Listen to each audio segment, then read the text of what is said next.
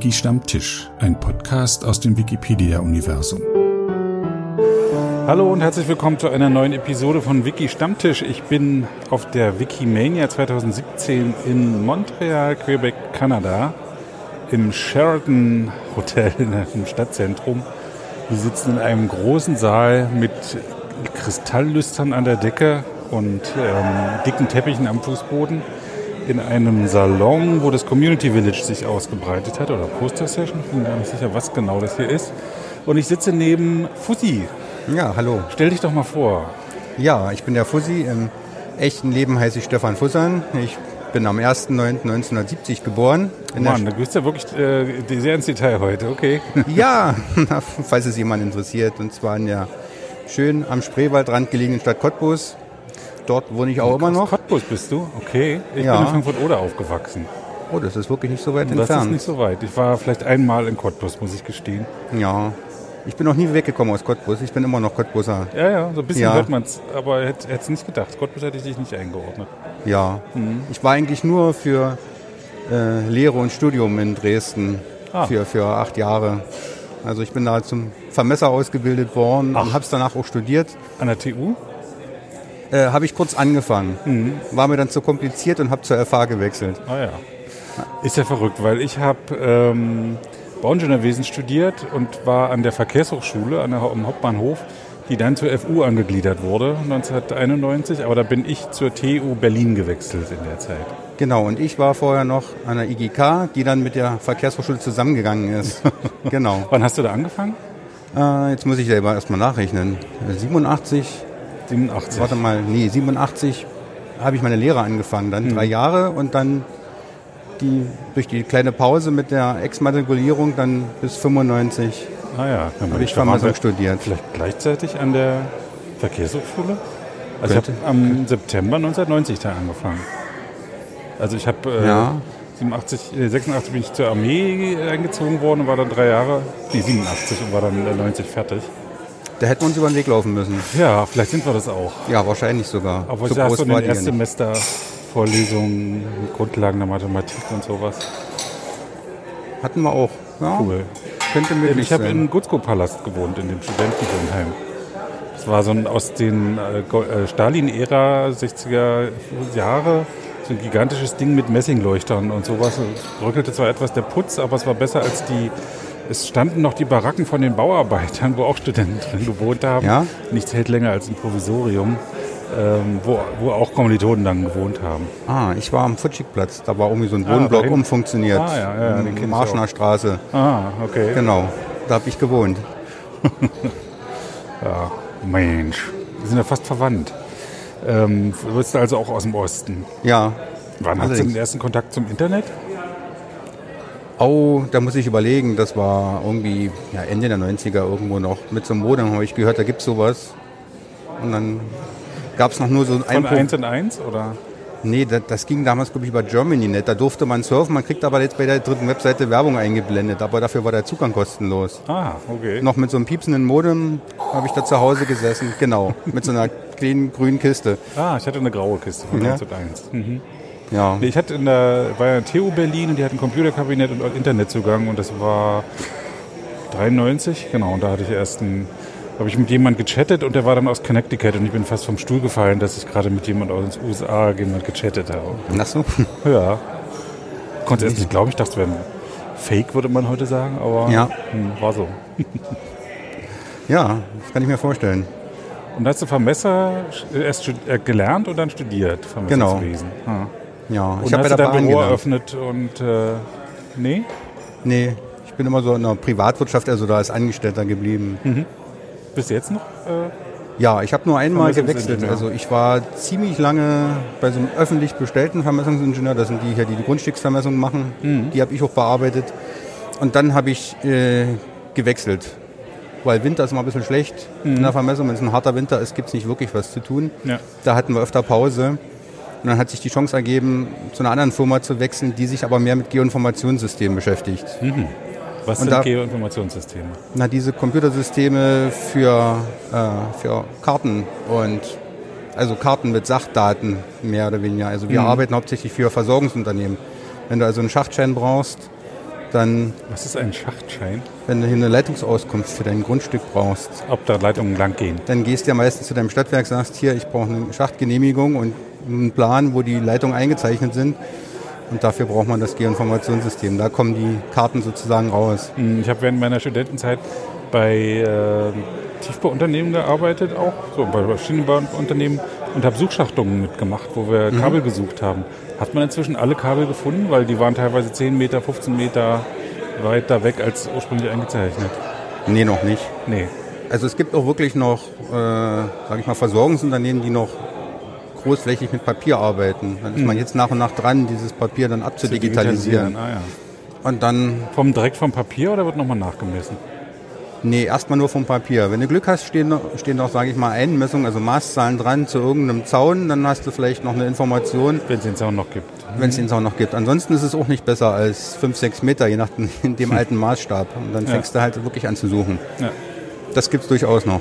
Und ich habe auch, ähm, auch im Vermessungsbüro gearbeitet, da haben wir für Schönefeld, für den Flughafen Vorvermessungen gemacht. Mhm. Und da mussten wir teilweise Messpunkte über fünf Kilometer ranholen und so, weil in den Wäldern, da hattest du halt nichts, woran du dich da festhalten konntest. Ja, da wo GPS noch nicht verfügbar war, gut, im Wald ist es jetzt immer, im Wald ist es jetzt immer noch schlecht. Ja. Also es funktioniert schon besser, aber kannst du auch nur noch klassisch wie früher. Stück für Stück von Wegknickpunkt zu Wegknickpunkt hangest du dich vor, bis du dann endlich mal da bist wo du messen willst. Ist man immer noch zu zweit unterwegs oder macht man das jetzt alleine mit den elektronischen Theodoliten? Es geht allein, mhm. aber einige Firmen machen es nicht. Das ist unterschiedlich. Aber die meisten so im Bereich Ingenieurvermessung, gerade wie auf dem Flughafen oder im Leitungsbau, mhm. die messen mittlerweile viel alleine. Ja. Ja. Und wie du, äh, ich kenne dich ja als jemand, der bei Wiki Voyage mitmacht. Mhm. Bist du so ein Reisender? Ja, dadurch bin ich eigentlich auch hingekommen. Hm. So ging das ja mal ursprünglich los. Bist du gleich nach der Wende losgereist oder vorher schon? Nee, vorher eigentlich gar nicht. Gut, wir, äh, einmal gab es eine Jugendweihereise mit meinen Eltern zusammen. Nach? Nach Russland oder hm. UdSSR hieß es ja damals. Wohin? Äh, Moskau, Vilnius und Leningrad. Hm. War damals die Tour. Ansonsten mit, der klassische Urlaub. Intourist wahrscheinlich. Ja, genau. Ich war auch, wir waren mit der Klasse in Moskau. Ja. In der achten Klasse, was unsere Lehrerin ja, gerade so überstanden hat, weil etliche dann doch ziemlich besoffen waren. ja. Und ich war dann nochmal privat, genau zur Wendezeit, in damals noch Leningrad. Ja. Und ja. Äh, wir, ich, wir, waren deutsche zweiter Klasse. Da standen überall Russen an den Sehenswürdigkeiten und haben immer Jeansay gerufen, also ob wir Jeans haben, die wir verkaufen würden. Dann mussten wir nur DDR sagen und dann, ach, kein Interesse. Hm. Ach so? Ja. Wie hast du Russland erlebt? Oh, wie habe ich Russland erlebt? Ja, eine gute Frage. Schon so lange her. Die einzige Erinnerung, die, ich, die sich wirklich dauerhaft eingeprägt hat, war eigentlich immer die Zugfahrt. Wir sind halt zwischen den Orten nicht geflogen, sondern so. mit dem Nachtzug gefahren. Cool. Und das war sehr spektakulär. Hm. Da werde ich auch nie vergessen, die Fahrt von Vilnius nach Leningrad, weil ich von dem Nationalitätenessen Vilnius dermaßen Durchfall gekriegt habe. Und dann der erste Blick in ein, ein russisches Zugklo war wenig erbaulich. Hm, muss man seinen Arsch so drüber schweben lassen. Na, oder erstmal alles mit Klopapier auslegen und hm. irgendwie so. Aber habe alles überlebt. Also ich kenne das nur aus Erzählungen bisher. Ich weiß nicht, ob ich es erleben werde, dass man in russischen Zügen, muss man auch ein Ticket schon immer haben. Dann wird man eingeschlossen im Waggon mit, so einem Auf, mit einer Aufsichtshabenden, die einem auch Tee verkauft und so. Genau, so war das damals genau. auch. Und dann ja. lauter Russen, die sich da ihre Dosen aufmachen und anfangen, sauer eingelegten Rosenkohl zu essen. ja, ja. Also im russischen Abteil war ich auch. Also das war auch ein ex abgetrennter Wagen. Ach, ihr wart nur so für internationale das war so eine kleinere Gruppe, aber dieser Wagen waren halt wirklich nur so Liegewagen und da waren mhm. eigentlich auch nur in irgendeiner Form Touristen dann drin. Ich bin dann bloß mal sage ich mal, in die Holzklasse mal rübergelaufen, habe mir das da mal angeguckt. Auf dem Bahnhof dann, oder konnte man durchgehen? Man konnte rübergehen, ja. Mhm. Dann hat mich gleich so ein irgendein Russe angequatscht, ob ich nicht eine Runde Schach spielen will. Mhm. Und dann habe ich ihn kurz ins, ins, Schwitzen gebracht und dann hat sein Kumpel raufgeguckt, hat nur den Kopf geschüttelt, hat sich selber rangesetzt. Naja, dann war nach kurzer Zeit war Ruhe, war ich am Ende. Ach, du spielst Schach? Ich weiß zumindest, wie es geht. Also so. nicht wirklich regelmäßig, so. aber weil ich neulich mit Robert Radke gesprochen habe und dann stellt sich raus, dass er Schach-Bundesliga-Schiedsrichter ist. Oh. Hm. Da braucht man Schiedsrichter? Ja, bei der Bundesliga, klar. Okay. Und internationalen Bundeswettbewerben äh, äh, natürlich noch umso mehr, ja. Mhm. Ja, war für mich auch neu. Also das war so deine erste große Reise. Erst mit, mit Interflug nach Moskau wahrscheinlich? Genau. Oder Aeroflot? Äh, mit der Aeroflot. Beides mit der Aeroflot, genau. Mhm. Und, und was zumindest noch auffällig war, damals gab es schon einen Unterschied zwischen Moskau und Vilnius. Also das war auch schon kulturell oder das Stadtbild sah schon anders aus. Mhm. Und das war, den Unterschied hat man, das war damals schon auffällig. Was also wir haben hinterher haben auch gesagt, Vilnius war die schönste Stadt von allen dreien. Mhm. Na? Vilnius, ich äh, kenne es nur dem Namen nach. Wie sieht es aus? Ist da noch Hanse-Architektur oder was ist da? Das, das, war auch noch eine schöne Altstadt. Also soweit ich mich noch jetzt so vage erinnern kann, mhm. war es auch irgendwie interessanter. Und warst du nachher nochmal in Russland? Nee, nie wieder. Ja, nicht wieder. Also ich weiß, es gab eine Umfrage, ich weiß gar nicht, ob ich kurz überlegt hatte, bei uns in der Klasse, als noch während der Lehrezeit, wurde mal rumgefragt, so pro Klasse ein, zwei Leute, wurde mal angeboten, zum Studium nach Russland zu gehen. Mhm. Also es hat ein Kommilitonin, also mit, mit äh, Schüler hat es gemacht, aber da gab es mal eine Möglichkeit. Ich hatte mal kurz überlegt, habe es dann aber sein lassen. Klassenkameradin von mir hat das gemacht. Die hat äh, Mathematik studiert in, St. in Leningrad dann. Mhm. Aber irgendwann gab es kein Essen mehr. Das war so Wendezeit. Und dann äh, war die Versorgung so schlecht, dass er wieder zurück musste. Aber sie hat äh, Studium, glaube ich, noch zu Ende gebracht. Oder kurz vorher und ist dann an der Humboldt-Uni. Aber ja, also kenne ich auch, dass DDR-Studenten, einigen jedenfalls, nach Russland geschickt wurden zum Studium. Mhm.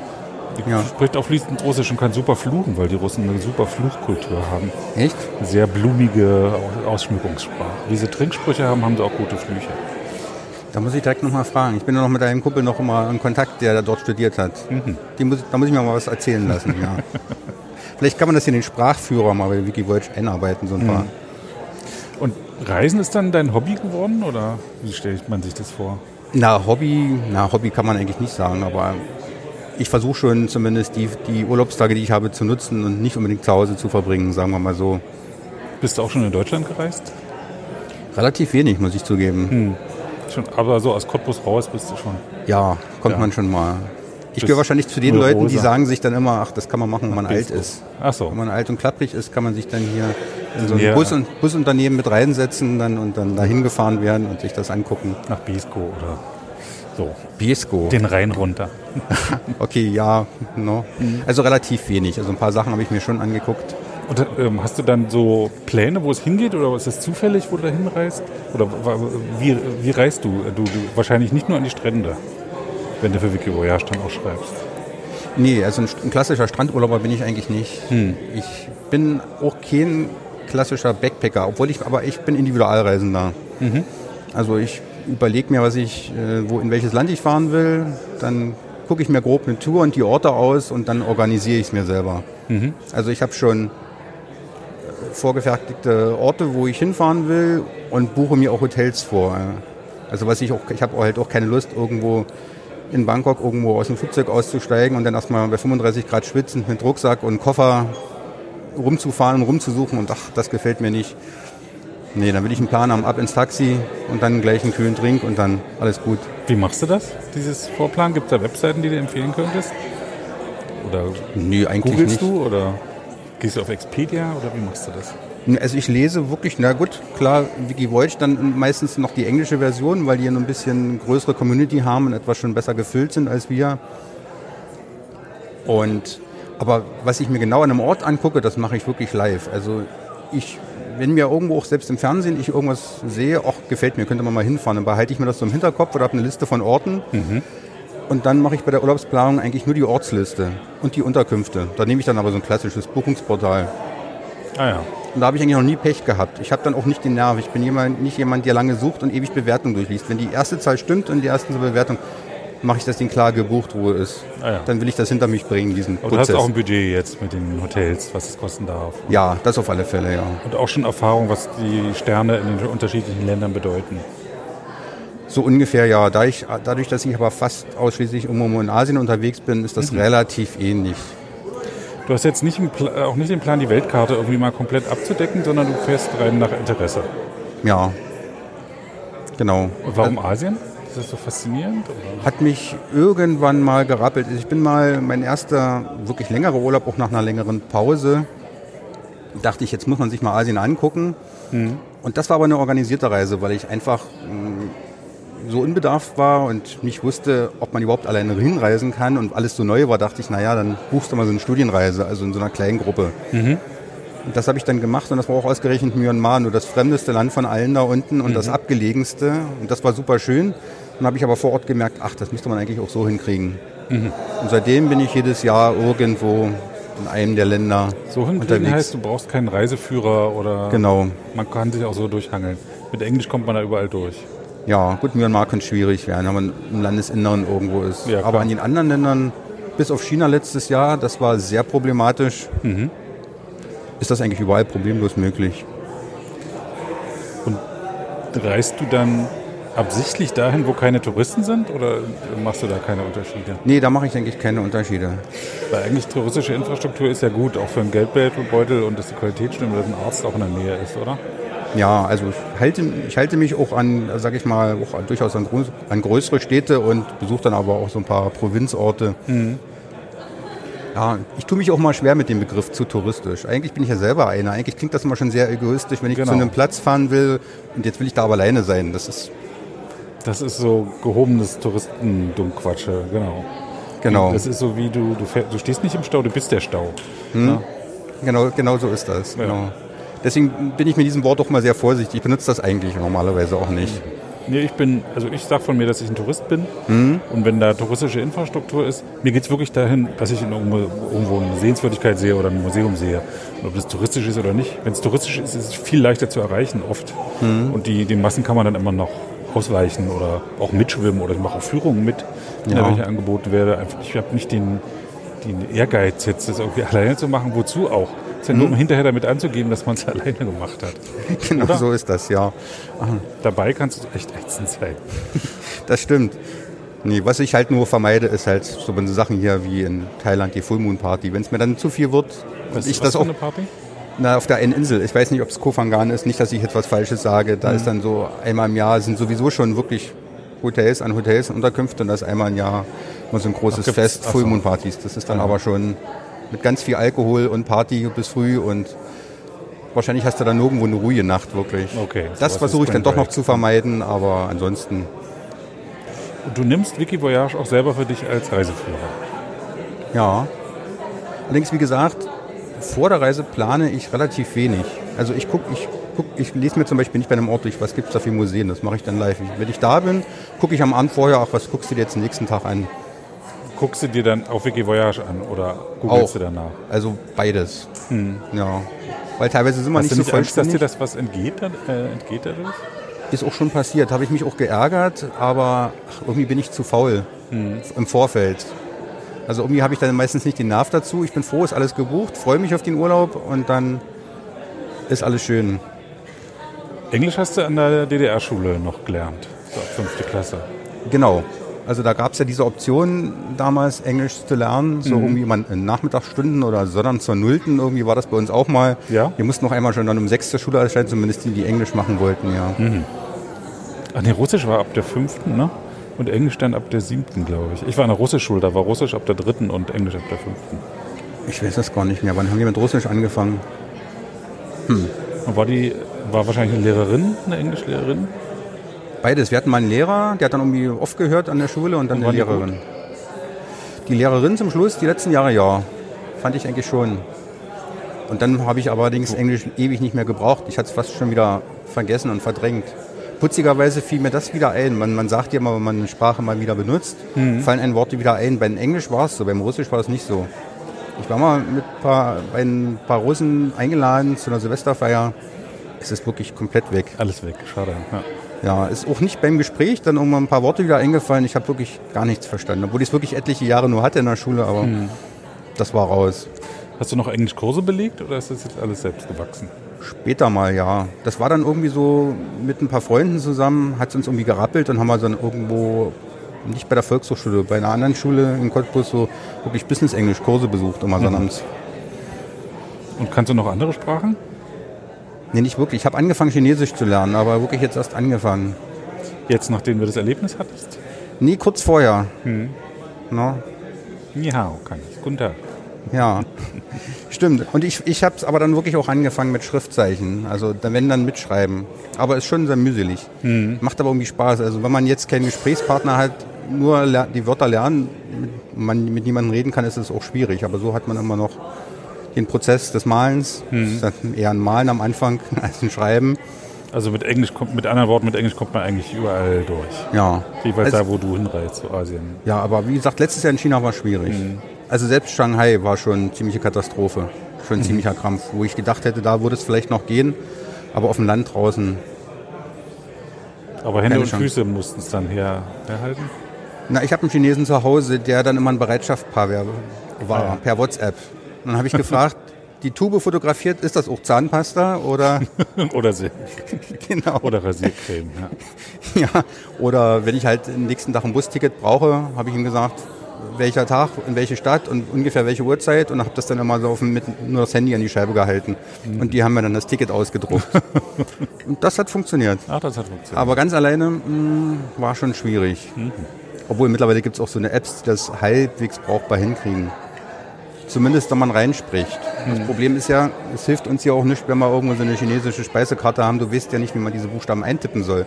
Dass man den Übersetzer befüttern kann, sage ich ja, jetzt mal in irgendeiner ja, ja. Form. Ja, ich habe das äh, kurz nach äh, 2000 mal gesehen, äh, ich mit, äh, zuerst mit Chinesen Kontakt, die immer so Buchstabenkombinationen um ein Zeichen dann. Ja, genau, das Pinyin, also diese, diese Transkription von den Chinesen, wie man es praktisch spricht, das tippen die auf dem Handy oder auf dem Computer ein. Und dann mhm. schlägt der vor, welche Zeichen dazu passen. Mhm, genau. Verrückt. Ja. So eine Zeit, äh, Steinzeitsprache. Aber ich finde es immer gut, wenn es divers ist. Ich finde auch gut zum Beispiel, dass unsere Zeit nicht in, nach zehn, durch zehn geteilt ist, sondern eben durch zwölf und mhm. dadurch man umrechnen muss und man, man nachdenken muss mit den 60 Minuten, dass man nicht zu sehr in ein Gleis kommt.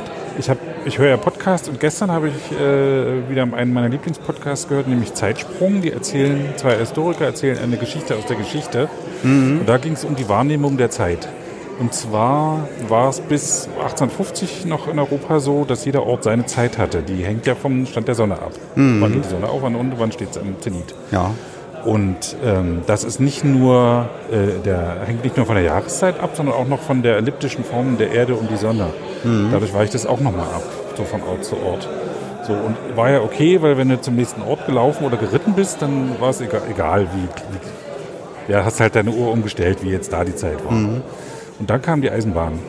Und dann warst du halt nicht mehr in einem Tag an einem anderen Ort, sondern in einer halben Stunde. Und dann wurde es schon schwieriger. Und dann ja. kam der Telegraph. Ja. Und dann wurde es ganz anders. Aber tatsächlich war, die, war es eine Eisenbahngesellschaft. Es gab auch Zugunglücke, weil die sich nicht verstanden haben oder die falsche Zeit übermittelt haben. Und dann gab es 100 Tote, weil äh, die Eisenbahnen zusammengekracht sind. Und dann haben sie die Eisenbahnzeit eingeführt. Äh, ähm, und dann, 50 Jahre später, sind auch die Staaten nachgezogen. Ähm, äh, ich ziehe das noch schnell zu Ende und dann sage ich, warum. Greenwich zum Beispiel diese gemittelte Zeit, also einmal die Ellipse um die Sonne plus dann äh, so und dann war die Greenwich Time war dann die, die Zeit äh, für England und das war eine ganz andere Wahrnehmung der Zeit plötzlich. Ne? Es mhm. war nicht mehr an meinem Ort, wann geht die Sonne auf, wann ist sie oben, sondern die Uhren haben die Zeit angegeben, dann nicht mhm. mehr die Sonne. Mhm. Sehr interessant, dass das diese Auswirkungen hat. Und wenn man, wir bewegen uns ja jetzt auch durch Zeitzonen, da hat man das noch so ein bisschen, das Gefühl, dass plötzlich man, wir sind jetzt sechs Stunden Unterschied zu Berlin. Ja. Oder zu Cottbus. Ja. Zu Cottbus eigentlich wahrscheinlich noch ein paar Minuten mehr. Ja. Weil es ja noch weiter östlich liegt. ist aber nicht die östlichste Stadt, das ist Görlitz. Genau, so ist es ja. ja. Das ist richtig. Ich habe noch 30 Kilometer bis zur Grenze. ja, genau. Ähm, aber diese Zeit und Sprache und so, äh, da, da, taucht man in eine andere Welt ein, wenn man woanders hinreist. Ne? Ja. Und, sie, und, man sieht auch die eigene Welt zu Hause dann mit anderen Augen, wenn man da draußen gewesen ist. Das stimmt. Ich habe sonst eigentlich, bin eigentlich keiner von den Leuten, die sagen, jo, die Zeit vergeht schnell und das Jahr ist schon wieder rum. Ich nehme das mhm. eigentlich nicht so wahr. Aber zumindest hat man schon ein anderes Zeitgefühl, wenn man wirklich an einem anderen Ort ist. Das stimmt schon. Mhm. Irgendwie. Da geht es so recht schnell, dass man wirklich den Tag vergisst. Dass man wirklich noch dreimal aufs Ticket gucken muss, ob man Welcher wirklich schon morgen. Also, ja, genau. Und nicht, dass man irgendwo noch was verpasst. ja, das stimmt. Aber ich ja mit zu Hause telefoniere, die lachen immer, wenn ich frage, welcher Wochentag gerade ist. Mhm. Aber wenn man auf Reisen ist, spielt das nicht so eine Rolle. Ja, zumal ja auch in vielen Ländern ist es, gibt es ja auch nicht, sage ich mal, so eine Regularien wie bei uns, dass zum Beispiel Sonntag die Geschäfte zu haben. Da kriegst du es auch nicht mit, ob das ein Sonntag ist. Bei uns brauchst du nur aus dem Fenster gucken, wie es das Sonntag ist. ja, oder raushören und dann Ja. Du hast ja den Autolärm nicht mehr und dann, okay, muss wohl Sonntag sein. Genau so ist das. Genau Oder so ist das. überall gehen Böller hoch, dann muss wohl auch äh, Fußball gerade sein. Fußballzeit. Das stimmt. Mhm. Ja, Na, bei uns ist relativ leise zurzeit in Cottbus, aber okay. was fußballtechnisch angeht. ja. Ja, aber wenn du, um nochmal auf das Reisen, auf das Buchen zurückzukommen, mhm. bei mir ist das immer noch so ein gewisses Erlebnis. Ich mache zum Beispiel, wenn ich meine Tour festgelegt habe, mhm. überlege ich mir nur die Tour, buche aber noch nicht die Hotels. Das mache ich mal, wenn ich schlechte Laune habe oder mich im Job irgendwas ankotzt. Das ist wieder so ein kleines Erfolgserlebnis und der Urlaub rückt näher und dann so. buche ich mein Hotel für einen mhm. Ort. Das, das mache ich so etappenweise. Mal, wenn, ich, wenn ich wirklich mal schlecht drauf bin oder so, ist das mal wie so wieder ein kleines Freudengefühl, sage ich jetzt mal, ah, guck mal, Urlaub rückt näher und jetzt hast du wieder was Schönes gefunden und dann ist wieder gut. Mhm. Da muss ich gleich mal auf mein, einen meiner anderen Lieblingspodcasts äh, zu sprechen kommen. Äh, methodisch unkorrekt. Die mhm. ähm, sind zwei ähm, Physiker, die sich aus äh, neuesten ähm, Papern was vorlesen, so Wissenschaftsveröffentlichungen. Und gerade in der letzten Folge ging es um methodisch korrekten Urlaub. Also es gab äh, eine Zusammenfassung von Forschungen zu Urlaub, wie Urlaub wirkt. Mhm. Und tatsächlich die Vorfreude ist der wichtigste Faktor überhaupt beim Urlaub. Dann dabei äh, so, kann so mittel sein mhm. und nachher ist der Urlaubseffekt relativ schnell weg. Das stimmt. Also die Vorfreude spielt die größte Rolle. Wenn man die richtig auslebt, dann hat dann auch der Urlaub auch mehr Spaß. Und offensichtlich teilt sie das ja richtig ein. Genau, so mache ich das auch. Also manche Leute, weil ich auch schon wirklich manchmal ein Dreivierteljahr vorher, sobald die Flüge rauskommen, hier schon irgendwas suche und den buche. Ach, die Flüge kommen erst ein Dreivierteljahr vorher Ich glaube 300 Tage oder irgendwie gibt es so einen, so einen Cut, sage ich jetzt mal, so ein grob fast ein Jahr ist es. Meine. Und manche Freunde sagen, ach nerv nicht, jetzt hast du schon wieder gebucht, geh mir jetzt nicht auf den Denker. Aber ich, mhm. ich mache das, für mich das mal so ein, so ein Prozess halt bis zum bis der Urlaub ran ist. wenn man früher wird oder äh, also heutzutage nicht mehr. Ich glaube, nee. früher war das mal so, aber heutzutage, wo die sich eh alle absprechen und die Flugpreise minütlich wechseln, mal hoch, mal runter und wenn sie noch was frei haben, ist das eine Woche vorher nochmal günstig. Also mhm. ich habe nicht gemerkt, dass es da jetzt wirklich ein zielsicheres System gibt. Und gibt es äh, Lieblingsfluglinien? In meinem Fall jetzt ja. Also ich versuche immer dieselbe zu benutzen. In dem Fall ist es die Qatar Airways. Mhm. Die habe ich natürlich gebucht vor der Krise, aber ich glaube ja nicht, dass da irgendwie was passieren wird da unten. Das wird sich mhm. auch wieder entspannen und ja, aber aus dem Grund, weil es die Einzelnen nach Berlin fliegen. Mhm. Ich habe eigentlich immer keine Lust von Cottbus irgendwie bis nach Frankfurt zu reisen. Und da ist ja dann die Fluglienenauswahl größer und diese, die fliegen halt direkt nach Berlin. Mhm. Also auf dem Weg nach Asien muss ich dann zwar auch in Doha umsteigen, aber ich muss halt dann nicht zu diesen großen deutschen Flughäfen. Und die ist luxuriös oder was ist mit der Katar? Ähm, ach, jetzt luxuriös würde ich nicht sagen, aber der Service ist wirklich ganz gut. Die nennt sich zwar Fünf-Sterne-Fluglinie, aber ist auch wirklich recht angenehm. Und wenn du mal einen langen Aufenthalt hast, kriegst du auch wirklich kostenlos ein Hotelzimmer. Mhm. Dort, auch wenn es ein geplanter Flug ist. Mhm. Und du musst irgendwie, weil die Flugpläne halt sind, wirklich acht, acht Stunden warten, dann stellen sie dir auch ein Zimmer, dann kannst du dann in Ruhe schlafen. Cool. Und der Service ist wirklich ganz okay. Hm. Gibt es irgendwelche geheimen äh, vielreisenden Tricks für, für Flüge? Bestell dir das und das, dann kriegst du das und das? Nee, ist mir auch noch nichts aufgefallen. Die haben immer nur Apfelsaft und Orangensaft. Und nicht mal, es gibt Fluglinien, die keinen Tomatensaft äh, haben. Norwegen, Irland hatte keinen Tomatensaft. Echt? Verrückt. Ich trinke da auch keinen. Wo doch Tomatensaft zu 90 Prozent in Flugzeugen getrunken wird. Das stimmt. Und weiß immer noch keiner, warum so richtig. Also ganz sicher sind sie sich ja noch nicht, irgendwie, woran das liegt. Ist ein Ritual. Nee, ich trinke auch, trink auch da mein Glas Wein. Auch mhm. einer, einer der Gründe für die Airline, dass ich ihn nicht bezahlen muss. Ach, das, das ist da Weinchen dabei. Das ja, ist dann auch Nachschub. Mhm. Ich meine, irgendwann gucken sie darauf, dass man nicht zu sehr wankt, aber ist dann eigentlich inklusive. Das mit dem Essen, ich, ich bin ja immer noch der Meinung, dass es eine Beschäftigungstherapie ist. Auch, dass das so ein Bastelset immer das Essen ist. Ja. Dass man das halt aus einzelnen Tütchen rausholen muss und dann, man hat ja nicht viel Armfreiheit, wenn man dann noch in der Mittelreihe sitzt und dann muss man das genau. irgendwie rausfummeln und dann poppt dieses Plastik dann nochmal auf vor einem auf dem Teller, muss man wieder mühsam zusammenfalten und irgendwo runterklemmen, dass das dann auch bleibt. Ja, das ist schon wie so ein bisschen Lego-Spielen, das ist richtig. Mhm. Genau so ist das, ja. Und was mir auch aufgefallen ist auf dem Hinflug, mich haben sie dann plötzlich mit der British Airways dann umgebucht. Mhm. Äh, hier dieser Saftwagen ist anders bestickt als bei der Lufthansa. Mhm. Also da bei uns steht ja nur das Alkoholfreie oben und wenn du einen Wein trinken willst, dann rennt die nochmal hinter in die Küche und holt einen. Bei den Engländern stand der Wein gleich oben und dazu diverse Tonicflaschen. Wahrscheinlich wird die erste Schublade dann wahrscheinlich nur die Ginflaschen sein dazu, die passenden. Aber das war wirklich anders bestückt als bei uns. Ist mir aufgefallen. Traditionell Tonic gegen Malaya und sowas, klar. Mhm. Ja. Und Gangplatz, Fensterplatz? Nur Gangplatz. Nur Gangplatz, wegen der Beine. Dass ich die mal rausstellen kann. Hm. Und wenn ich zwei, drei Wein trinke, da oben muss ich auch öfter mal aufs Klo. Und wenn ich den dann wieder alle hochjagen muss, gerade bei Nachtflügen, und ich dann wieder betteln muss, dann kann ich mal hoch. Hm. Nur Gangplatz. Also aus dem Fenster gucken ist nicht so wichtig mit deiner Worten. Nee, das ist für mich bei einer Fluglinie ausschlaggebend, wenn ich buche, dass ich einen Sitzplatz reservieren kann. Hm. Ach, dass es ein Gangplatz ich hab, wird. Ich habe ein bisschen Schiss davor, dass ich dann irgendwo da in der, eingefärcht in der Ecke bin. Hm. Und ich bin auch jemand, der im Sitzen nicht schlafen kann. Also auch nicht im Auto, im Zug. Gar nicht. Ich kann, ja, ich auch nicht, weil ich schnarche und dann wecken die Leute mich immer und teilen mir mit, dass ich schnarche. Also Danke. Aber ich bin jetzt mit einem Flugzeug geflogen. Das war das allererste Mal, die hatten Steckdosen. Das war Spirit Airlines, genau. Mhm. Nee, Frontier von San Diego nach Toronto und die hatten Steckdosen. Da hätte ich meinen äh, Belüftungsautomaten anschließen können. Das hatte ich auch noch nicht. USB-Anschlüsse habe ich schon öfter mal gesehen, dass man sein Handy aufladen kann. Mhm.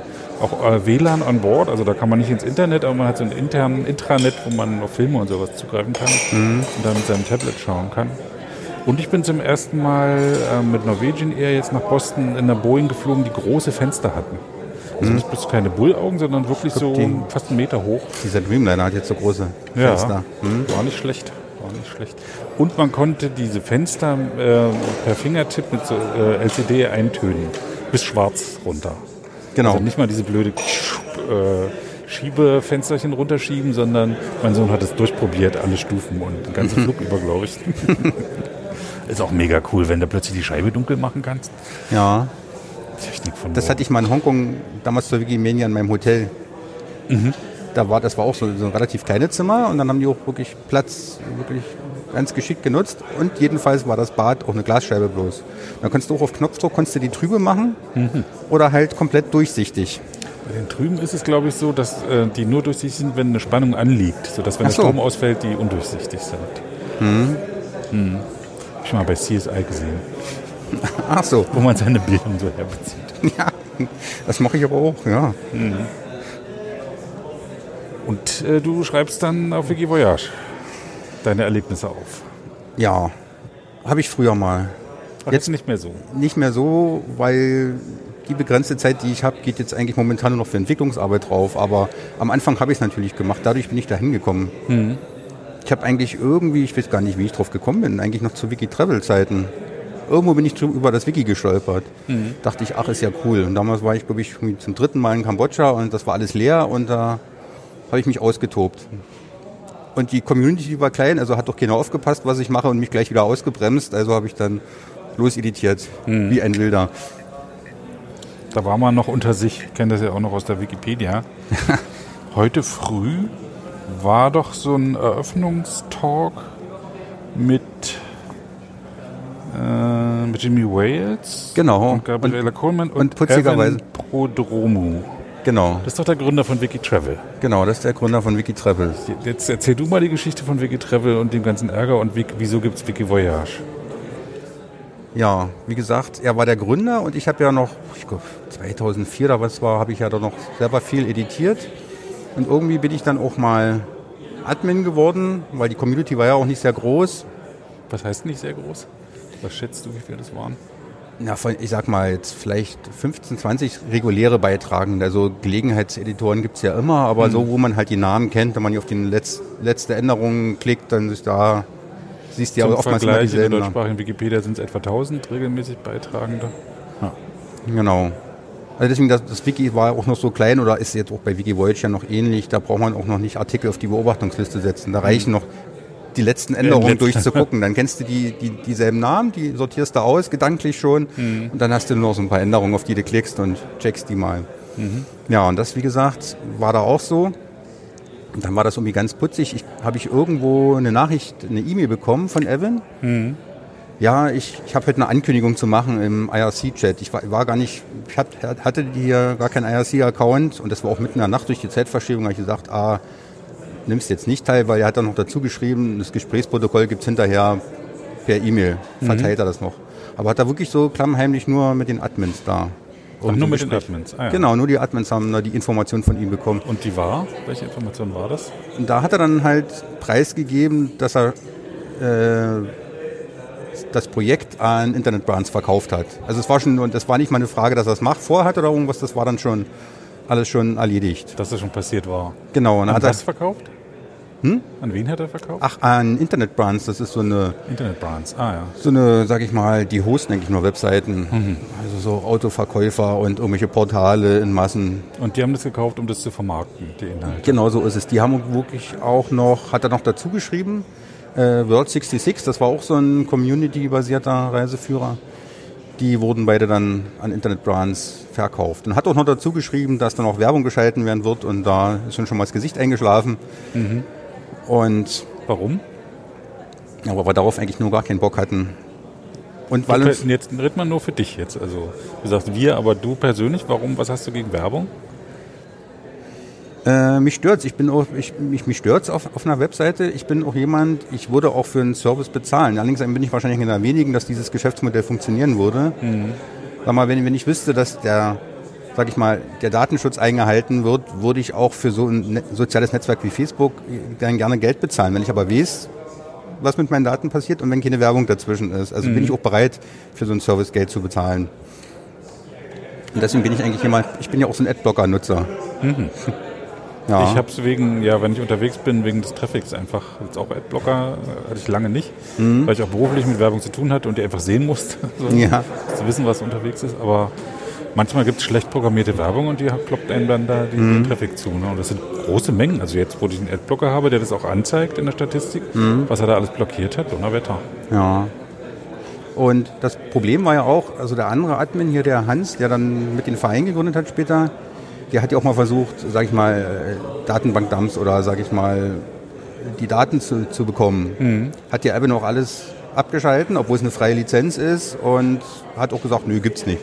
Mhm. Das war schon immer ein Ärgernis. Du konntest keinen Spiegel aufsetzen, du konntest eigentlich die Daten nicht irgendwie hat auslesen. Hat er noch nie zugelassen oder hat er irgendwann hm. abgeschalten?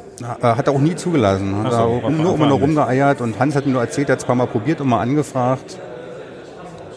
Und das war schon, der, ich hatte den Bedarf jetzt nicht, deswegen kenne ich halt die Story nur.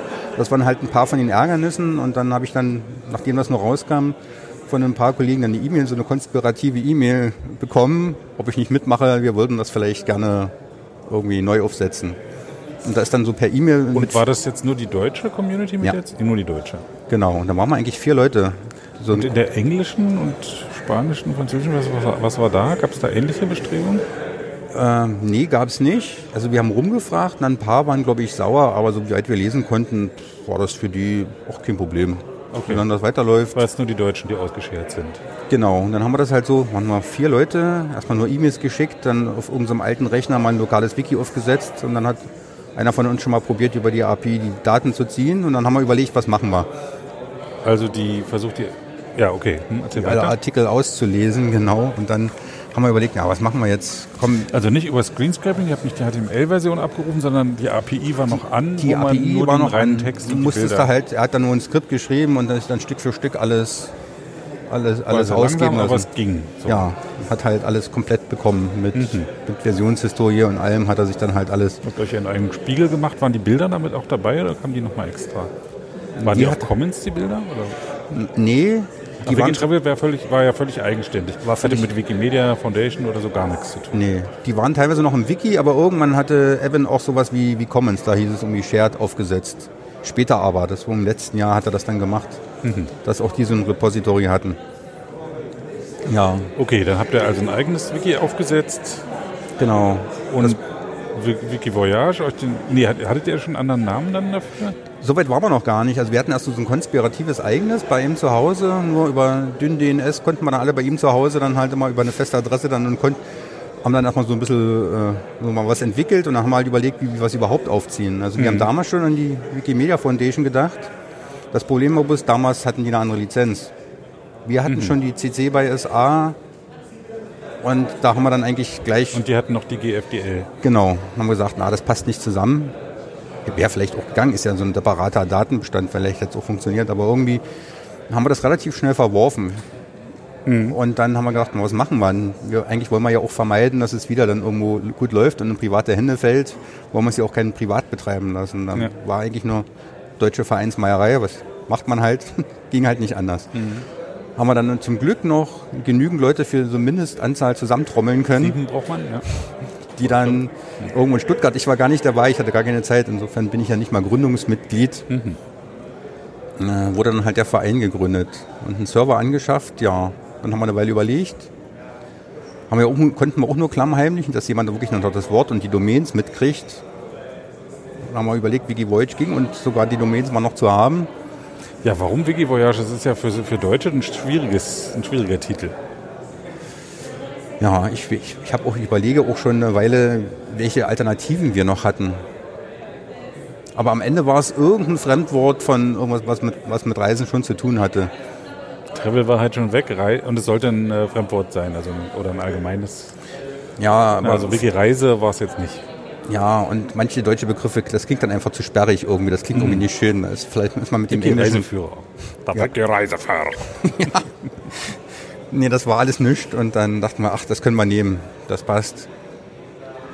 Obwohl ja normalerweise Voyage nicht ja unbedingt, meistens ja doch eher im Sinne von See- oder Weltallreise benutzt wird und das ich normale das sonst lieber eh. Vorher nicht. Ich kannte nur Voyage aus dem Englischen. Genau, aber da ist es doch, glaube ich, auch eher wohl eine See- oder eine, eine, eine Weltallreise als sonst ist es bloß Travel. Irgendwie gab es da irgendwie noch so Unterschiede, glaube ich. Namen, Wie auch immer. Diskussionen sind ja, ja müßig eigentlich. Jedenfalls, ja. Wiki Voyage wurde es dann und dann habt ihr euch an die Wikimedia Foundation oder an Wikimedia Deutschland gewandt? Damals noch gar nicht, haben wir das wirklich selber so, gemacht. Mal selber gemacht. Genau, wir hatten überlegt und dann sind wir, haben wir, haben wir irgendwie davon Abstand genommen, Lizenzen lief nicht und wir wussten noch nicht, wie wir fragen sollten dort. Ist ja auch schon eine Weile her. Und, und dann haben wir es halt selber gemacht kostet ja auch Geld, so, dann, so ein Server oder? Ja, also von den Mitgliedsbeiträgen konnten wir es gar nicht finanzieren. Also, also zwei Mitglieder spenden ihren Mitgliedsbeitrag monatlich, mhm. sodass dann hm, der Server halt bezahlt werden konnte. Mhm. Ja, und dann sind wir um ihren Start gegangen und haben das aufgesetzt. Dann haben, wir, haben das natürlich dann die Engländer mitgekriegt bei Wikitravel und dann waren wir aber plötzlich die ganz Bösen. Also die waren auch richtig sauer auf uns. Die haben dann so. Verräter geschrien und alles. Und Ach, ihr wart dann die Bösen? Die waren die, waren, waren die richtig Bösen, ja. Mhm. Wikitravel auf Deutsch lief er dann weiter? Ne? Lief auch weiter. Ja. Dann haben wir gleich Aufforderungen gekriegt, dann uns dann hier deadministrieren zu lassen und was nicht alles. Und hier, wir dürfen dann nicht weiter editieren. Also die waren auch richtig sauer. Die haben uns dann wirklich dann beschimpft auf den Diskussionsseiten. Haben es nicht verstanden, haben es nicht nachvollziehen können, warum nee, wir das gemacht gar haben. nicht. Und dann plötzlich, ich glaube, das war ein oder anderthalb Jahre später, haben uns die Italiener gefragt von Wikitravel. Ob die bei euch mitmachen können. Genau. Und dann haben wir äh, eine italienische Version aufgesetzt. Und dann sind wir. Und da hieß die aber auch schon Wiki Voyage. Genau. Ah, ja. Und dann kamen die Italiener dazu. Die waren ein bisschen kleiner. Das war auch nochmal ziemlich viel, sage ich mal, Migrationsarbeit. Aber und dann sind wir eigentlich mit den beiden Sprachversionen dann bis, naja, an die 2012 äh, unterwegs gewesen. Mhm. Bis dann plötzlich eine eine E-Mail von einem gewissen Herrn James Heimann kam. Mhm. Äh, der jetzt im Board der Foundation auch wieder ist. Genau. Und der hat uns gefragt, hier, wir wollen ja, äh, wir sind interessiert, dass Wikivoyage hier zur Schwesterprojekt wird und die Engländer machen mit. Wir dachten, Ach, das, das ist ihm direkt ah, von der Foundation aus. Aha, nee, okay. von ihm. Von ihm persönlich. Von ihm persönlich. Ach so. Und wir dachten erst, wir kannten den ja gar nicht. Erstmal hm. irgendwie rumgesucht nach Informationen, wer ist das eigentlich? Und kann, kann die E-Mails echt sein oder will uns ja jemand verarschen? ja, und dann dachten wir, oh, den gibt es wirklich. Der macht da auch irgendwie mit bei Wikipedia. Dann haben wir mal geantwortet. Hm. Und dann hat er uns geschrieben, dass er im Kontakt mit der englischen Community ist und dies nur nach fünf Jahren gemerkt hat, dass es doch nicht so toll ist bei IB, weil die haben sich auch nicht um die Infrastruktur gekümmert, die haben keine Updates gemacht, Ach, die haben gar schade, nichts. Ja. Also die waren eigentlich dann, sage ich mal, maintenance-technisch ziemlich angepisst von IB. Wiki Travel gibt es auch immer noch. Gibt es auch immer noch. Aber haben die weniger Inhalte, wenn man das. Oh, nee, ich habe mich jetzt unterbrochen. Erstmal noch die Historie. Machen wir die erst noch. Genau. Ja, und die, der hatte uns dann erzählt, ja, die englische Community würde auch gerne wechseln wollen. Die haben es nur jetzt nach irgendwie nach fünf Jahren, haben sie es auch geschnallt mhm. und würden gerne bei uns mitmachen. Haben wir gesagt, ja, aber dann bräuchten wir irgendwie einen Plan. Dann wird unser Server nicht mehr reichen, dann müssen wir uns einen Kopf machen. Mhm. Und dann sollte es plötzlich auch relativ schnell gehen, äh, dass wir die, die übernehmen. Also die wollten dann stehenden Fußes von Wikitravel weg. Mhm. Wir haben dann Kontakt bekommen, gesagt, hier, ich habe schon mal alle Artikel geholt. Das war dann dieser User w, äh, WR2H, mhm. also Ryan Halliday hieß der, glaube ich. Und der hatte schon mal alles, alles gezogen, alle, alle Daten und am besten schon noch diese Woche. Mhm. Also mussten wir, obwohl noch nicht mal ganz klar war, dass wir wirklich zur Wikimedia Foundation kommen können, weil der Request for Commons, den dann der James inzwischen initiiert hat, noch lief und wurde auch heiß diskutiert, war ja nicht, nicht ganz eindeutig dafür, weil gab es ja schon sehr viele Gegenstimmen. Mhm. Und die wollten dann knall auf Fall. Da mussten wir schnell einen zweiten Server zulegen und dann die englische Community schnell mal aufnehmen. Und da gab es dann aber auch viele Reibereien. Also die sind schon, glaube ich, ein bisschen eigenes Völkchen. Wir haben auch nach wie vor nicht so viel Kontakt mit denen, so viel Austausch. Was für Reibereien? Also die waren unzufrieden mit unserer Form der Attribuierung ihrer Inhalte. Attribuierung, was heißt das? Dass, dass ja die Inhalte irgendwie so als CC by SA gekennzeichnet sind und du musst ja dann praktisch auch in der Versionshistorie die Autoren benennen. Ah, und was wollten und, die? Und die, die, die, Autoren sollten ja auch irgendwie zuordnenbar sein zu Wikitravel. Das heißt, beim Import hat praktisch jeder Wikitravel-User noch so ein WTEN dahinter gekriegt, so als Index. Mhm. Um auch sicher zu gehen, wenn jemand einen kryptischen Usernamen hat, dass wirklich der User bei uns auch wirklich der ist von da drüben. Also wir da haben dann später... Ja die Unique Accounts noch nicht bei Genau, genau. Und deswegen haben wir erstmal beim Import des Wikis erstmal die User mit angelegt, aber wirklich auch mit einer Kennzeichnung, dass das WTEN ist. Und das steht auch unten im Fuß, also hier in diesem bei, bei Quellenangabe mhm. musste man die ja noch angeben, mhm. dass das praktisch von Wikitravel importierter Artikel ist. Mhm. Ja, und da hatten wir zumindest Kontakt äh, mit der Legal-Abteilung hier bei der Wikimedia Foundation. Die haben, und die haben uns bestätigt, nee, habt ihr eigentlich schon richtig gemacht. Also die, die durften zwar nicht beratend, aber so zwischen den Zeilen konnte man lesen, ist schon in Ordnung, wie er das macht. So. Mhm. Ja, und dann waren die auch sauer und sagt, das könnt ihr so nicht machen und das ist alles falsch. Und ich sagt, na, wollt ihr nur oder wollt ihr nur nicht? Mhm. Na, jedenfalls haben wir sie dann übernommen. Und dann ein halbes Jahr später ist dann, war dann der offizielle Startschuss. Dann war das inzwischen auch vom Board of Trustees genehmigt worden, mhm. die Gründung des Projektes. Und dann gab es die zwei Klagen von IB gegen zwei Leute. Eins war, einer war James Heimann, das andere war hier Ryan Halliday hieß er, glaube ich, der User, der die ganzen Daten gezogen hat. Auf was haben die geklagt? Und den genauen Inhalt, das Fachenglisch habe ich nicht, ja, nicht verstanden. Weil die Inhalte übernommen wurden, oder wie? Genau, und parallel noch, nee, es ging wohl, das war ging, ging James gar nicht mal. Heilmann, was hat er denn falsch gemacht? Hat euch eingeladen, oder? Nee, Na gut, aber das war inhaltlich irgendwie, das war irgendwie, ging, ich glaube, die ging in Richtung Geschäftsschädigung irgendwie, was in der Richtung ah, ja. war das. Mhm. Und aber parallel hat die Wikimedia Foundation noch eine Feststellungsklage eingereicht gegen IB, mhm. dass das Gericht praktisch feststellen soll, dass diese, diese, dieser Fork sozusagen rechtmäßig ist ah ja. und recht, im rechtlichen Rahmen möglich ist und mhm. in Ordnung ist. Und dann ein Jahr später hat dann, haben sie das auch irgendwie beigelegt. Da habe ich nochmal ein Dokument bekommen, dass IB und die Wikimedia Foundation das irgendwie beigelegt haben. Mhm. Gibt es den Verein Wikivoyage noch? Oder habt ihr den dann aufgelöst? Den gibt es noch. Den gibt es noch. Ach stimmt, ja, hat mir der äh, erzählt. Hier liegen die Aufnahmeanträge ja. hier auf dem Tisch. Ja, den, den gibt es noch. Ich hatte schon eigentlich drüber nachgedacht, weil er eigentlich seine Aufgabe erfüllt hat. Hm. Weil die Frage, ob man, man kann ja auch so als User Group arbeiten, ob das jetzt wirklich dann auch so zwingend notwendig ist. Hm. Aber ein paar Leute haben gesagt, ach nee, lass uns das mal den zumindest noch auch erhalten in der Form. Und deswegen gibt es den Verein auch noch. Warum soll ich in Wikivoyage eintreten? Ja, um das Projekt selbst zu unterstützen. Nochmal, wir wollen ja dann, wie gesagt, wenn es auch Möglichkeiten gibt und wir keinen eigenen Server mehr brauchen, haben wir ja vielleicht auch ein paar Möglichkeiten, wirklich selbst ein bisschen zu agieren. Habt ihr noch einen eigenen Server? Noch haben wir den, weil... Wikivoyage läuft noch auf eigenen Servern, nicht auf Wikimedia Foundation? Äh, nee, das, das, das Wiki selbst läuft, ist übernommen. Mhm. Wir haben ja auch die, die ganzen Domains und die Nutzungsrechte abgegeben und übertragen. Aber das Vereinswiki läuft noch auf mhm. unserem Server. Und wir haben so ein paar Kartentools, so ein paar selbstprogrammierte, die in den Wikis noch genutzt werden. Mhm. Aber da noch keine endgültige Lösung haben, so richtig jetzt, mhm. laufen da halt noch ein paar Skripte auf unserem Server. Aber dafür ist er eigentlich zu groß. Ich denke, das werden wir mal ein bisschen reduzieren. Mhm. Genau, aber den, den Server gibt es noch. Ja. Und Wikivoyage gibt es jetzt in wie vielen Sprachen? Es müssten, glaube ich, 16 sein. 16, so viele. Und habt ihr von Wikitravel dann alle Inhalte übernommen? Genau. Also damals zu dem Zeitpunkt der Übernahme haben wir praktisch nochmal irgendwie den Spiegel gemacht. geholt. Genau, und von einigen Sprachversionen, die nicht geholt wurden, hat aber Hans, der unser Admin war, noch ein paar zu liegen von damals. Mhm. Dann genau. könnte man die nochmal reaktivieren. Und die wurden zumindest mit übergeben. Also Japanisch gibt es ja offiziell nicht, gab es aber auf Wikitravel. Und der Stand liegt, glaube ich, noch sogar bei der Wikimedia Foundation da in irgendeiner Datenbank. Auch wenn mal die Japaner Lust haben, Wikivoyage zu gründen? Könnten sie damit im Inkubator irgendwie starten. Theoretisch hm. könnten die das irgendwie noch importieren. Wikitravel gibt es auch noch.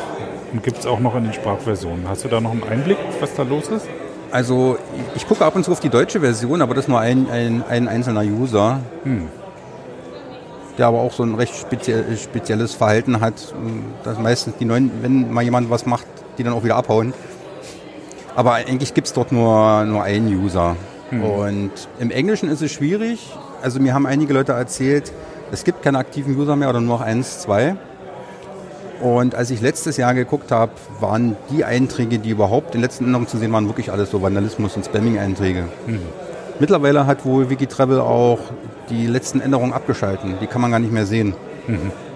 Weil man wahrscheinlich gesehen hat, dass eigentlich nur noch Spamming-Einträge da waren. Aber die Lizenz konnten sie ja auch nicht ändern. Von dem nee. nee. Und ich habe auch mal geguckt, was dieses Parallelprojekt, dieses Word 66 macht, was damals mit übernommen wurde. Mhm. Da kann man sich auch nicht mehr registrieren. Also das ist online, aber kann man keine Änderungen mehr machen. Das mhm. haben sie auch abgeschalten. Also wird in absehbarer Zeit das dann aufhören zu existieren. Das veraltet ja auch dann Seltenheit. Vermute ich mal. Oder die lassen es einfach stehen, um weiter den Klicktraffic zu kriegen. Wahrscheinlich. Ich denke mal auch.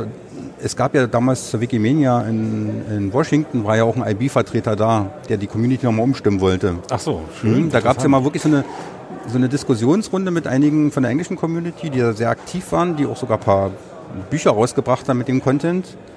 Dann war ich, ich war noch da, ähm, Arne war noch mit unterwegs, der hat mich ja dann so ein bisschen äh, ja, an die Hand genommen, also in der ganzen Wikimedia-Welt, damals mir noch ein bisschen geholfen, wie das da alles funktioniert. Arne? Arne Klempert. Ach, Klempert, okay. Genau. Der saß mit da, dann war Evan war da und ein IB-Vertreter. Also wirklich so zwei Konspirative, der Altbesitzer, IB als neuer Besitzer, haben wir dann in so einer Runde gesessen. Und was ist dabei rausgekommen? Also, eigentlich, eigentlich nicht viel. Okay, also, jetzt wieder bei der Titanic, ich weiß schon, wie das Schiff untergegangen ist, aber ja. erzähl mal. Aber wie gesagt, nein, war natürlich keiner bereit, jetzt irgendwie noch wirklich da wieder mitzumachen. Da was, waren ihre, was waren Ihre Gründe oder Ihre Lockmittel? Eigentlich hatten sie keine, außer dass es halt sicherlich das bessere Google-Rank ist, mhm. was wahrscheinlich Wikitravel immer noch hat an einigen Stellen. Also wenn es einfach nur mal einen Reiseführer und irgendeinen Namen eingibst, kommen sie in den meisten Fällen noch vor uns. Und wohl, na gut, Infrastruktur, gut, die ist ja bei der Wikimedia Foundation auch da. Mhm. So viele Argumente hatten sie nicht. Da weiß ich noch, haben wir den am Ende haben wir denen auch nur den Tipp gegeben, saugt es noch so lange aus, wie ihr könnt, schaltet mhm. die Werbung drauf und nimmt die Klicks und den, den Traffic mit. Wenn ihr nicht irgendwie die User noch halten könnt. Aber ich habe das immer mal verfolgt, ist auch wirklich dann weniger geworden. Mhm. Der Grund für die Engländer war eben, war ja, hattest du ja gesagt, dass sie halt vernachlässigt wurden, dass sie ja keine technischen Updates mehr kriegten. Okay. Genau. Also die Werbung hat sie gar nicht so gestört oder diese freie Lizenzierung war ja sowieso gegeben. Ah, ja. mhm. Genau, und da waren die irgendwie recht unzufrieden. Das ist ja auch wichtig zu lernen, so für, für andere Projekte. Ja. Wenn du die technisch vernachlässigst, laufen sie dir dann weg, wenn es eine Alternative gibt. Ja, das ist richtig. Und da reichen ja vier aus, die sich technisch ein bisschen auskennen, um sowas dann neu aufzusetzen. Ja. offensichtlich hat es ja bei Wikivoyer scheiße geklappt. Genau, das hat funktioniert. Du hast äh, vorhin äh, kurz angedeutet, dass du selber gar nicht mehr so viel Autor bist, sondern programmierst oder was machst du? Ja, also ich bin momentan immer noch so damit beschäftigt, hier ähm, ein paar Features zu programmieren, also was man halt so noch als, sage ich mal, End-User noch machen kann. Tief eingreifen kann man ja nicht, will man auch nicht, weil man ja dann... Du schreibst Erweiterungen oder Templates oder was machst du? Äh, meistens so ähm, stelle ich viele Vorlagen auf Lua um und mach, kümmere mich um Wikidata-Integration. Damit sind wir schon recht weit. Lua ist eine Programmiersprache. Genau. Und da kann man in, in, der, in der Vorlage dann Genau. Muss ich jetzt noch erklären, was eine Vorlage ist? Nee, lass, lass mal weg, das kann man nachgucken. Der ja, Wikipedia, genau so ist. Wikipedia darüber genau Vorlage, da steht das. Jedenfalls, äh, für die es schon auskennen, also man kann mit Lua da programmieren, das heißt, man kann Daten umwandeln, Eingaben formatieren. Genau. Man ist dann ein bisschen flexibler mit den Funktionalitäten, also man kann schon ein paar mehr Sachen machen, die man so mit dieser normalen Wiki-Funktionalität recht schlecht hinbekommt. Da kümmere ich mich und ich, wir haben halt zeitig angefangen, auch Wikidata so weit es geht bei jeder Gelegenheit zu integrieren. Mhm. Sicherlich ein Vorteil von einem kleinen Wiki, wo die Community nicht so groß ist. Bei uns wurde eigentlich auch nie so allzu lange diskutiert drüber, wollen wir Wikidata nutzen. War für alle gleich klar, klar, machen wir. Mhm. Haben eigentlich nie einen Hinderungsgrund gesehen. Also auch nicht so das Argument, ja, wir wissen ja nicht, wo da die Daten herkommen und wer sie editiert und ob da eine Quelle angegeben ist. Das war uns ja an der Stelle auch wir wollten weniger Arbeit haben. Und wir, wir freuen uns halt, wenn eine Information da ist, die auch alle Sprachversionen gleich nutzen können und mhm. dass jeder für sich da irgendwas editiert. Und deswegen haben wir da immer gleich Druck gemacht und gefragt, hier, wann können wir es nutzen? Vielleicht sage ich es doch nochmal, Wikidata ist eine Datenbank, die jetzt auch ja. im Wikipedia-Umfeld ähm, programmiert wird, wo man halt nicht Texte ein hinterlegt, sondern Informationen hinterlegt. Und die dann ja. von Berlin hat man dann halt, oder von Cottbus hat man die Einwohnerzahl, Gründungs hm. äh, Datum. Wann wurde Cottbus gegründet? Wann hat sie Stadtrecht erhalten? Oh, 1200 irgendwas. 1156. Ach, so früh schon. Ja. Sie sind älter als Dresden. Ja. Ein bisschen. Auf jeden Fall älter als Berlin. Ja. Die haben ja erst 1248, glaube ich, oder 46 haben sie Stadtrecht gekriegt. Erst. Das ja. Magdeburger Stadtrecht. genau ähm, so ist das. Ja, und darum kümmere ich mich gerade so ein bisschen. Also das, und jetzt bin ich so ein bisschen so dabei, so mal die. In, ich rede jetzt immer nur von der deutschen Wikivoyage. Ja, ja, genau. Also ein paar Sachen tauschen wir uns auch aus mit den anderen Communities und dann, mhm. wenn sie Lust haben, können sie sich ein paar Sachen adaptieren, mit übernehmen. Aber momentan, die meisten Features sind dann so ein bisschen auf unsere Version beschränkt. Ich kann es halt dann nur anbieten, ob die Leute das auch nutzen wollen. Ist es leicht, bei Wikivoyage einzusteigen? Mm, ich würde sagen, ja, neben den sowieso vorhandenen, sage ich mal, Hürden, die halt die Wiki-Software mit sich bringt, die, das ist aber dann, glaube ich, bei allen Projekten dann ähnlich das Problem. Ansonsten sollte es eigentlich relativ einfach sein. Erstens ist es ja ein Thema, was an sich schon Spaß macht, weil wer reist nicht gerne. Mhm. Und zweitens mm, versuchen wir zumindest, zumindest behaupten wir von uns, äh, dass wir auch relativ entspannt sind, wenn Leute Fehler machen und wir auch noch jeden persönlich anquatschen. Wir haben mhm. auch keinen Begrüßungsbot, sondern bei uns schreibt noch immer jeder wird mit Handschlag begrüßt. Jeder wird mit Handschlag begrüßt. Also kriegt, kriegt immer allmorgendlich sieht man immer in die Edits, dass irgendjemand von uns bei anderen auf die Userseite dann schreibt und herzlich willkommen. und schön. Zumindest hat man dann auch mal so einen, einen User, den man dann halt immer gleich per Klick wieder ansprechen kann. Ob es dann der passende ist, eine andere Sache, wer halt gerade sein Hallo dort hinterlassen hat, aber zumindest ist es ein bisschen persönlicher. Der, der typische äh, Wiki Voyage Autor, war der an dem Ort, über den er schreibt? Mm, zumindest die Leute, die ich persönlich kenne, äh, und wenn man zumindest auf den User-Seiten mal noch nachlesen kann, ist es, ist es im Regelfall schon so. Dass er schon mal da war. Ja. Das ist auf alle Fälle so. Ich habe ja auch mal rumprobiert und habe mich auf Berlin beschränkt, weil ich halt da wohne. Aber da war schon rein äh, äh, die Daten abgreifend. Ich habe zum Beispiel versucht, die Schwimmbäder, Schwimmbäder allein mhm. zu tragen. Der Senat von Berlin hat eine öffentliche Seite, wo man das sich holen kann. Und dann habe ich da, das sind halt so viele, dass da schon Wochen ins Land gegangen bin, bis ich da halbwegs irgendwie vorwärts gekommen bin. Ja, das ist Berlin ist auch eine super Baustelle noch bei uns. Also da allein schon die, die, die Struktur irgendwie festzuzurren, da haben wir noch mal drüber geredet, aber ich habe schon ausgelagert da, weil die allgemeine Seite äh, äh Freizeitaktivitäten äh, viel zu groß war, als mhm. man den auch irgendwie erfassen könnte. Mhm. Ja, die Wikimania kann nicht äh, vorher in Berlin stattfinden, als dass die Wikivoyage-Seite von Berlin steht. Oh, dann haben wir noch eine Aufgabe, dann müssen wir uns ranhalten. Ja. Aber die war doch schon mal mit, war die nicht schon mal? In die in Frankfurt am Main. Ach, Frankfurt am Main war die. War Frankfurt am Main, ja. Ist ja Berlin noch offen. Cool. Oder Deutschland allgemein könnte. Und Berlin wäre aber cool, äh, ich glaube, die passt ganz gut, Berlin. Da müsste ja. man jetzt kein großes Hotel wieder nehmen jetzt, jetzt irgendwie Tradition wird. Ja. Berlin ist eigentlich auch eine coole Stadt, muss ich sagen. Cottbus? Nicht so cool. Nicht so cool? Ich finde aber die Umgebung von Cottbus schön. Deswegen wohne ich eigentlich auch gerne in Cottbus. Die Stadt selber taugt nicht viel, aber die Umgebung finde ich sehr also reizvoll. Also meine Erinnerung an Cottbus ist, es ist noch ein bisschen Altstadt erhalten. Ja. Eine große Uni, aber nicht mehr rein Cottbus ist, sondern jetzt Lausitz irgendwie zusammengefasst ist. Und dann gibt es Kiefern auf Sand und jede Menge Resttagebaulöcher.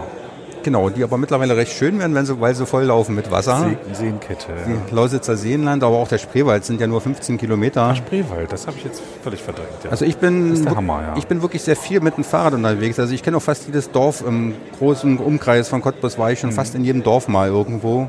Also ich finde die Gegend sehr reizvoll. Die Stadt liegt selber halt. an der Grenze zu Polen oder liegt noch 30 Kilometer weg? 30 Kilometer.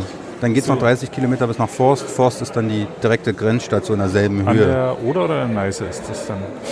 Das ist noch die Neiße. Das ist noch die Neiße. Hm. Das ist ja erst oben, glaube ich, in Ratsdorf oder wie heißt der Ort? Nördlich von Cottbus jedenfalls. Fließt ja. dann, kommt da die Oder aus, äh, mhm. aus Polen angeschwommen. Mhm. Genau so ist es, ja. Deswegen ist das durchaus sehr reizvoll dort. Lohnt sich auch. Mal hinzufahren, aber dann eher die Umgebung als Cottbus selber. Genau. Komisch sagen, Frankfurt auch. Ja. Na, Frankfurt ist 45 in die Innenstadt komplett abgebrannt worden mhm. durch Brandlegung einzelne Bauten sind erhalten. Die Stadt an sich ist nicht so reizvoll, aber sobald man raus ist, nördlich ist das Oderbruch, was ja schon der Hammer ist, aber auch schon nördlich von Frankfurt sind Adonishöschen, Röschenhänge, so Oderhänge. Mhm. Südlich gibt es den Eichwald, was auch so ein bisschen alter Wald ist. Äh, ist ein Forst. Es gibt in Deutschland, glaube ich, keine Wälder mehr. Also keine mhm. natürlich gewachsenen Wälder gibt es nicht mehr, sondern alles Forsten, aber schon, ja. ewig, schon ewig nicht mehr angefasst. Das war ja altes Slawengebiet, also eine Menge mhm. Slawenburgen gibt es, ne? auch tatsächlich ja. auch in, in Cottbus auch. Ja. Und was man durchaus machen kann, was ich öfter mache, auch mal mit Freunden einmal im Jahr eine größere Tour nach Polen rüber. Mhm. Also auch gar nicht so weit ins Land rein, sondern wir machen wirklich mal so Radtouren einmal im Jahr, vier Tage durch Polen. Aber nur über, also keine Hauptstraßen, sondern wirklich nur Nebenstraßen und Feldwege und Waldwege. Mhm. Wo übernachtet man da? Also wir machen, wir planen die Touren so, dass wir halt in einer größeren Stadt am Tagesende rauskommen. Mhm. Aber ansonsten wirklich nur über die Dörfer fahren. Und das macht mit Spaß. Wikipedianern dort oder Wikivoyagerern? Gibt es eine polnische Wikivoyage? Äh, es, aber ist nicht so groß. Ah. Nicht so groß, nicht so viel User. Deswegen. Ich bin ja in Frankfurt oder aufgewachsen und lebe in Berlin und versuche immer die Kontakte zu Polen äh, da so ein bisschen zu beleben, aber mhm. es äh, gestaltet sich zäh. Ja. Aber Polen hat einen großen Vorteil, gerade wenn man mit dem Fahrrad unterwegs ist. Na? In Polen gibt es noch den guten alten Dorfkonsum. Mhm. Also man muss nie Getränke mitschleppen, man muss nicht in Supermärkte gehen. Es gibt einen Ort, da sind 50 Häuser, aber es gibt auch immer den Sklep. Also man muss sich nicht wirklich mit Essen und Trinken vollpacken. Da funktioniert dieses Geschäftsmodell immer noch. Das ist ja in Deutschland nur komplett verschwunden. Ja, durch das die Autos. Hm. Und selbst wenn man auf dem Dorf wohnt, muss man ja doch in irgendeine Stadt fahren, in irgendeinen Großsupermarkt am Stadtrand. Und das wird einem in, in Polen nicht passieren. Hm. Jedes kleine Örtchen hat immer noch den, den kleinen Dorfkonsum ist das auch super zum Fahrradfahren. Also kann ich nur empfehlen. Um jetzt nochmal auf Wikivoyage zurückzukommen, ich ja. habe die Armfrage noch nicht gestellt. Was ist für dich die Motivation, da mitzumachen? Immer noch. Seit wann bist du jetzt dabei? Das müsste jetzt... Äh, Inklusive Wikitravel? 2004, 2003, 2004 müsste es ungefähr sein. Mhm. Ja. Was hat dich dabei gehalten? einfach, einfach der Spaß, obwohl wirklich Spaß da an dem Wiki rumzuschreiben und jetzt auch ein bisschen zu programmieren. Momentan ist es wirklich der Programmierspaß. Mhm. Und das ist mal so ein Auf und Ab. Was putzigerweise mich immer wieder motiviert, sind eigentlich so eine Veranstaltung wie die hier. Mal mhm. die Wikicon oder Wikimania mit coolen Leuten reden. Und dann hat man wieder Lust, sich wirklich den nächsten Tag, sobald man nach Hause kommt, hinzusetzen und irgendwas zu machen. Ja, echt? So, so, so geht es mir wirklich, ja. Mhm. Weil zwischendurch ist manchmal wirklich so die Luft raus, muss ich sagen. Oh, dann habe ich keine Lust mehr so richtig. Aber irgendwie, wenn ich bei solchen Veranstaltungen bin, mal ein paar coole Ideen aufsammle, dann habe ich wieder mal richtig Lust drauf. Es ist auch nicht ganz so einfach. Ich muss ja auch zugeben, wenn dann die Nutzerzahlen oder was heißt Nutzerzahlen, man sieht ja nur die schreibenden User, wie viel lesen, kriegt man ja relativ schwer raus. Hat man ja nicht wirklich so, kann man nicht so, also nicht so gut einschätzen. Nicht so schnell steigen, wie man sich es eigentlich wünscht. Dass nur man denkt, eigentlich ist doch ein Thema, was Spaß macht und warum ist das mal noch so ein bisschen zäh kann man schon mal die Lust verlieren, aber so, so schlimm ist es nie geworden. Mhm. Ja. Und wie gesagt, hier so ein paar Features bauen, die vielleicht die Bedienung leichter machen, was ich gerade mache. Dann die Hoffnung, dass dann ein paar dazukommen, das motiviert mich dann so ein bisschen immer. Mhm. Dann setze ich mich halt und sage, auch jetzt kannst du wirklich mal ein Wochenende dich hinsetzen, da Zeit investieren und dann mhm. baue ich da mal was. Wenn, okay, der König der Wikivoyage bist du vielleicht nicht, aber der Herzog oder sowas. Äh, deswegen ist, wäre die Frage obsolet, aber dann frage ich für die Wikipedia, was, wenn du jetzt der König der Wikipedia werden würdest über Nacht, was wo wären so deine ersten An Anordnungen? Meine ersten Anordnungen. Darf ich das sagen? Das wäre ein bisschen ketzer, ketzerisch. Aber du darfst alles sagen. Die MediaWiki-Software abschaffen. Ach. Und Aber zwar? zumindest, zum, zumindest äh, eine 2.0 zu initiieren. Mhm. Bei jeder Software muss man irgendwann mal den schmerzhaften Cut machen. Und diese, mit diesen Frickeleien und ran, ranprogrammieren und rumprogrammieren und ranfrickeln aufhören und sagen, hier komplett Neuentwicklung. Einfach sagen, Wiki, Wiki, Wiki Software 2.0 machen. Ach ja, aber was wäre anders? Also bestimmte Features, die man so rangefrickelt hat, könnte man vielleicht integrieren. Ich würde bestimmte Projekte, für bestimmte Projekte kein Wiki benutzen. Zum Beispiel sowas wie Commons. Ist doch grauenhaft, händisch so eine haarsträubenden Kategorien noch per Hand anzulegen. Was da an Handarbeit drin ist, ist einfach für ein Media-Repository ist ein Wiki für mich ungeeignet. Da müsste eigentlich eine gut programmierte Datenbank hin und eine passende Oberfläche dazu. Und das sind alles Sachen, die, wo ich denke, ah, das müsste man nehmen. Auch Wiktionary, also für ein Wörterbuch, was eigentlich, eigentlich nur mit nicht weiter als eine Datenbank ist, Wikis vollzuschreiben mit haarsträubender Syntax, die kein Mensch versteht. Deswegen verstehe ich nicht, warum es für alle, für alle Anwendungen immer in, unbedingt ein Wiki sein muss. Selbst Wikidata, die Oberfläche, das hätte, finde ich, hätte man auch schöner machen können. Noch schöner.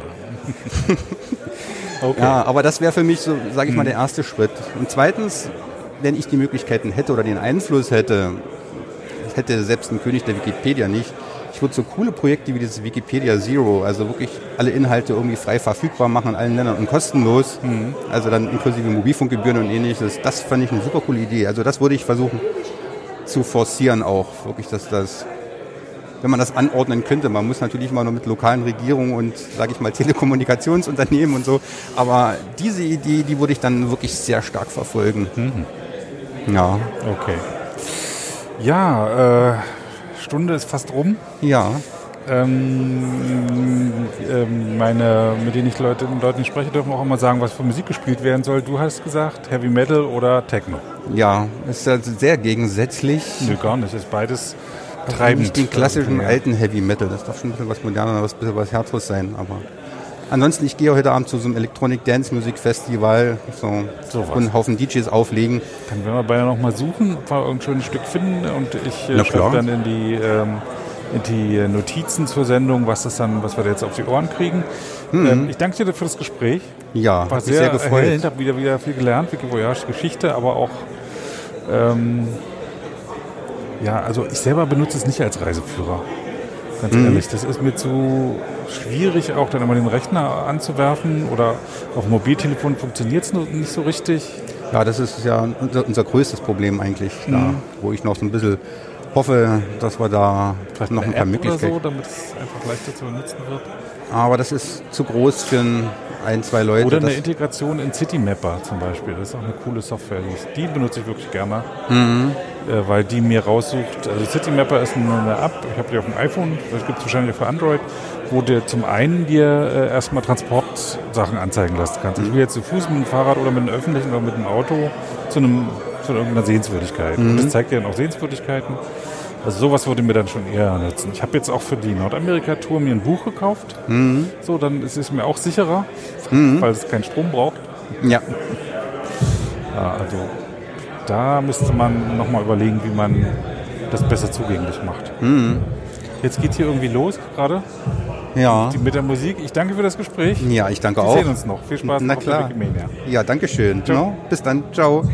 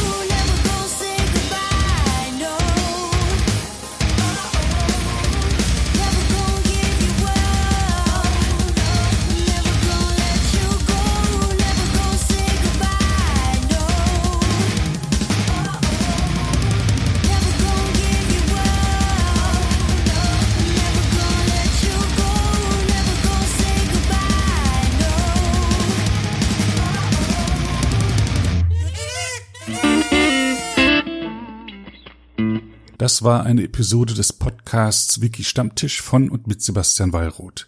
Die Episode steht unter der Lizenz Creative Commons Namensnennung 4.0, abgekürzt CC by 4.0.